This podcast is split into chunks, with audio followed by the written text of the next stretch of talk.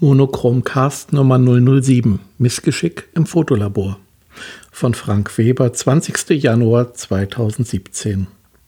Liebe Schwarz-Weiß-Gemeinde, heute möchte ich einige Gedanken zur Verarbeitung meiner analogen Aufnahmen im Fotolabor in der siebten Folge meines Monochromcast mit allen Zuhörenden teilen.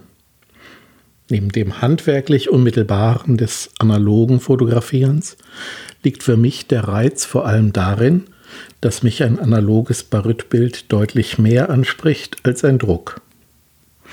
Die Tonwerte und Tiefen passen, ein möglichst gutes Negativ vorausgesetzt. Gerade bei Mittelformat und Großbild sind auch die Details viel mehr als die 300 oder 360 dpi, die sich im Druck finden. Als Kurzsichtiger kann ich meine Brille abnehmen, die Vergrößerung nahe vor die Augen halten und dann eben kein Raster erkennen. Nicht einmal Korn, sondern einfach nur Bild. Klar, die Selbstverarbeitung war schon immer eine Nische. Aber nichtsdestotrotz sind viele klassische und einige gute neue Entwickler weiter bzw. erstmals zu haben. Neulich habe ich einige Apothekenflaschen aus braunem Glas angeschafft, weil etwa Kodaks sehr guter Entwickler Xtol nur noch als Pulveransatz für 5 Liter erhältlich ist. Man hat eben nicht mehr an die Selbstverarbeiter gedacht. Auch bei Ilfords klassischem ID11 sieht es ähnlich aus. Wenn ich Pulver für einen Liter kaufe, ist das quasi ebenso teuer wie ein Ansatz für 5 Liter. Nun macht es das nicht besser, dass ich etliche Flaschen mit einem angesetzten Entwickler herumstehen habe, denn der sollte ja auch verbraucht werden, bevor er schlecht wird. Einige Freunde habe ich, für die ich hier und da einen Film mitentwickle. Leider ging ganz unerwartet dabei neulich etwas schief. Nachdem ich etliche Großbildfilme in einem ersten Durchgang in meinem automatischen Prozessor Jobo ATL 1000 entwickelt hatte, wollte ich im zweiten Durchgang einen Kleinbildfilm von mir und einen, den ein Freund belichtet hatte, entwickeln. Dieser Freund interessiert sich für die analoge Fotografie und hatte leihweise von mir eine Minox 35 mit einem Film.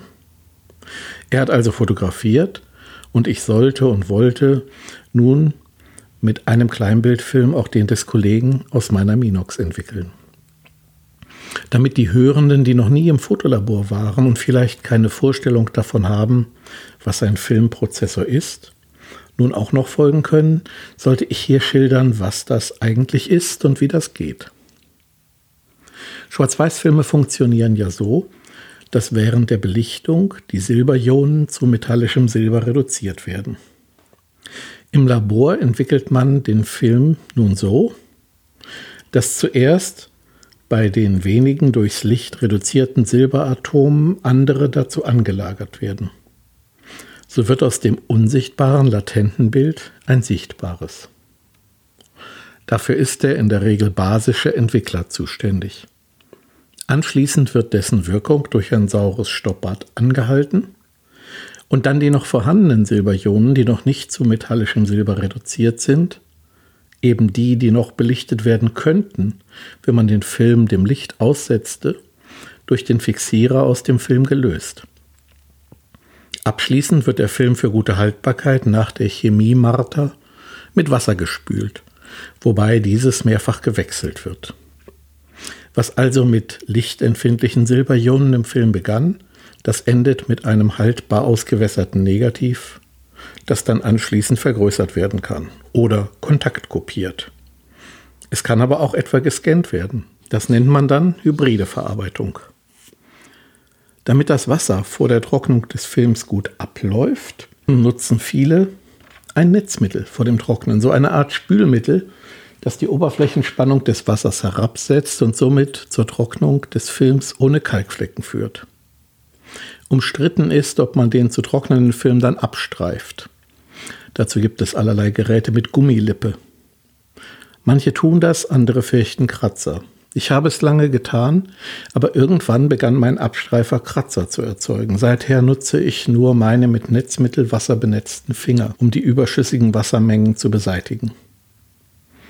Wer maximale Haltbarkeit seiner Negative anstrebt, kann abschließend diese noch in einem Selentoner oder einem Stabilisierungsbad behandeln. Mein Filmprozessor macht nun folgendes. Ich setze eine passende Filmentwicklungsdose mit ihrem Zahnkranzdeckel an die Halterung im Prozessor an, stelle vorher die gewünschten Prozessparameter, Entwicklungszeit und ob es schwarz-weiß ist, ein und dann läuft alles weitere vollautomatisch ab.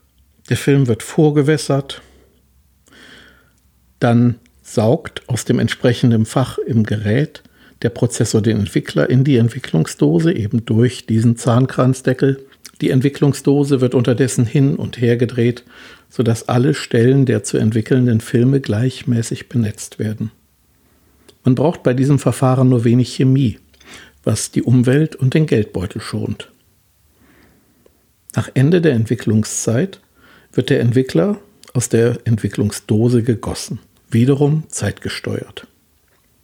Dann wird aus dem nächsten Tank das Stoppbad eingesaugt und in die Dose gepumpt, während die Dose wieder rotiert. Nach der Zeit des Stoppbads wird dann auch dieses wieder ausgegossen und der in einem weiteren Fach eingefüllte Fixierer in die Trommel gesaugt. Nach dessen Zeit in der Trommel rotiert diese weiter und mehrfach wird Wasser angesaugt, sodass der Film gespült wird. Wie gesagt, mit mehrfachem Wasserwechsel. Das Bad im Netzmittel geschieht dann außerhalb des Prozessors und ebenso die Filmtrocknung. So ein Prozessor ist ungemein praktisch, denn nachdem man den Film in die Entwicklungsdose eingespült hat oder bei Planfilm diese eingesteckt hat in die Fächer des Entwicklungshalters, der dann in die Entwicklungsdose kommt, braucht man nur noch die Zeit für die Entwicklung an der Maschine einzustellen und die entsprechenden Chemikalien in der erforderlichen Menge in die Maschine zu füllen. Alles andere läuft dann im Hellen und vollautomatisch ab. Nun zu meinem Missgeschick. Offenbar habe ich die Entwicklungsdose nicht richtig an die Maschine angedockt. Das ist so ein Mechanismus aus einem Zahnkranz auf der Entwicklungsdose und einer entsprechenden Aufnahme am Prozessor. Man drückt den Zahnkranzdeckel der Entwicklungsdose in diese Aufnahme der Maschine. Das habe ich wohl nicht richtig gemacht. Jedenfalls hat sich die Dose, da der Zahnkranz unmittelbar vor der Aufnahme sich befand, nachdem er abgerutscht ist, sich zwar mit der entsprechenden Chemie befüllt, aber die Dose hat nicht rotiert. Nur ein kleiner Teil des Films, eben das, was unten lag, war in der entsprechenden Chemie. Der aber, dieser kleine Teil war dort zu lange. Es sind entsprechend der Anzahl der Filmwicklungen in der Filmspirale drei, nämlich in der äußersten Wicklung, in der mittleren Wicklung, in der inneren Wicklung, jeweils anderthalb negative umfassende Stückchen reichlich kräftig entwickelt. Der Rest hat nichts abbekommen. Ich dachte darüber nach, warum denn beim Ausgießen überhaupt die Chemie wieder aus dem Prozessor herausgeflossen ist, wo doch die Entwicklungsdose nur vor der Halterung lag aber eben nicht angedockt war. Ganz einfach, beim Ausgießen wird die Trommel angekippt, sodass der Zahnkranzdeckel sich zu unterst, also an der tiefsten Stelle befindet. Dieses Anheben aber erfolgt nicht allein am Zahnkranzdeckel, sondern auch durch das Mitschwenken der unter der Entwicklungstrommel befindlichen Rollen und deren Achsen. Die Trommel kann ja recht schwer werden, mit vielen Filmen und viel Chemie. Sie rutschte jeweils beim Entleeren direkt an die Andockstelle. Und fast die gesamte Chemie bzw. fast das gesamte Wasser floss wieder aus der Dose. Mir jedenfalls fiel beim Prozess nichts auf. Schade. Das Ergebnis dieses misslungenen Entwicklungsversuchs sind zwei Filme zu je 36, 37 oder 38 Aufnahmen für den Abfall. Schade, aber so geht das mit dem Lernen. Leider. Es ist mir besonders unangenehm, weil es den Film eines Kollegen betraf, der so wahrscheinlich nicht für die analoge Fotografie gewonnen werden kann. Ich werde beim nächsten Einsatz des Prozessors doppelt und dreifach prüfen, dass die Entwicklungsdose wirklich fest eingerastet ist.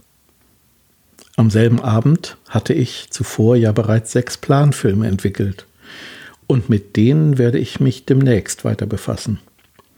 Die Bilder müssen ja schließlich noch zu Papier gebracht werden. Unsicher bin ich, ob in diesem Monochromcast das beschriebene Missgeschick nicht zu unanschaulich, zu abstrakt bleibt. Wenn mir da jemand eine Rückmeldung geben möchte, herzlich gerne. Die Kontaktdaten stehen unter www.fravemedia.de. Liebe Monochromcast-Gemeinde, vielen Dank für das Zuhören heute. Fortsetzung folgt.